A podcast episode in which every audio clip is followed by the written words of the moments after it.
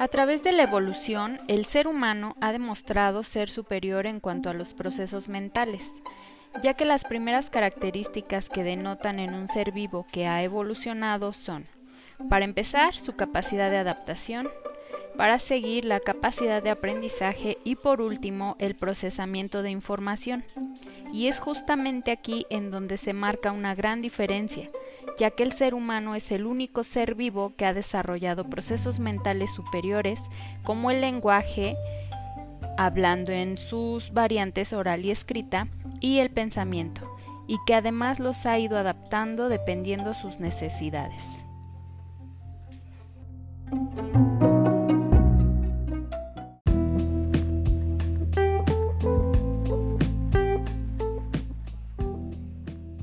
El lenguaje. Para dar inicio con este resumen es importante comenzar por definir lo que es el lenguaje, y es que la Real Academia de la Lengua menciona que es la facultad del ser humano de expresarse y comunicarse con los demás a través del sonido articulado de otros sistemas de signos.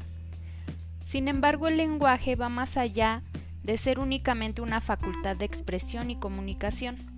ya que es un sistema sumamente complejo en donde intervienen los procesos cognitivos y además es producto de la interacción social que se da desde los primeros años de vida. Aquí es importante mencionar que la primera forma de comunicación que vamos a identificar es la lengua materna.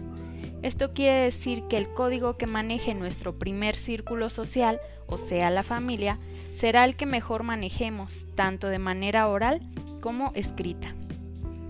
aunque existen teorías como la de Chomsky,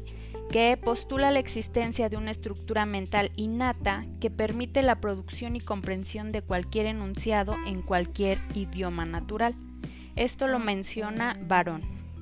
haciendo que el lenguaje se dé prácticamente de manera innata. Sin embargo, existen teóricos que han hablado del lenguaje como una construcción social, por ejemplo Brunner y Vygotsky, quienes mencionan la importancia de las relaciones sociales para el desarrollo de habilidades como el lenguaje y la comunicación. Además, como nos menciona Díaz, la lengua no se limita a la palabra, al enunciado o al argumento. Se asienta y engarza con múltiples lenguajes disponibles, a la fisiología del cerebro y a los sistemas perceptuales y expresivos del cuerpo.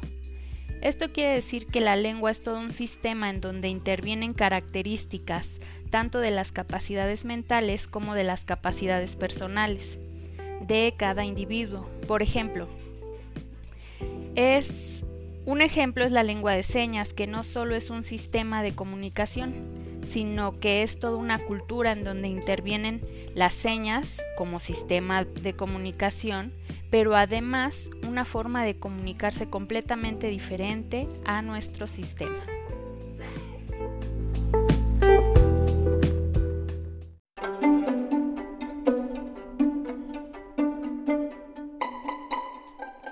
Conclusiones. Por último, y a manera de conclusión, debemos tener en cuenta que las teorías que fundamentan el estudio del lenguaje no son unas mejores que otras, sino que son un complemento, es decir que, así como la interacción social es una necesidad para el desarrollo del lenguaje, Asimismo, a, través de la evolución, las capacidades cognitivas del ser humano han sido una demostración de cambios a nivel anatómico-fisiológico que bien podrían demostrar la teoría de Chomsky en cuanto a la naturaleza innata del lenguaje. Y para concluir, solo me queda mencionar la relación que existe entre el lenguaje, el habla, el idioma y el dialecto y es que no debemos confundirlos, ya que mientras el lenguaje es un sistema de comunicación, el habla será la forma en la que expresamos dicho sistema, mientras que el idioma es la lengua oficial de cada país. Además es importante mencionar que dentro de cada país, independientemente de tener una lengua oficial, existen diferentes dialectos, y no me refiero a las lenguas indígenas ni a los diferentes tipos de comunicación, sino a las variantes de la misma lengua con diferencias relacionadas al territorio. Es decir, que un dialecto no varía en relación al sistema de comunicación, sino que únicamente tiene diferentes variantes. Gracias.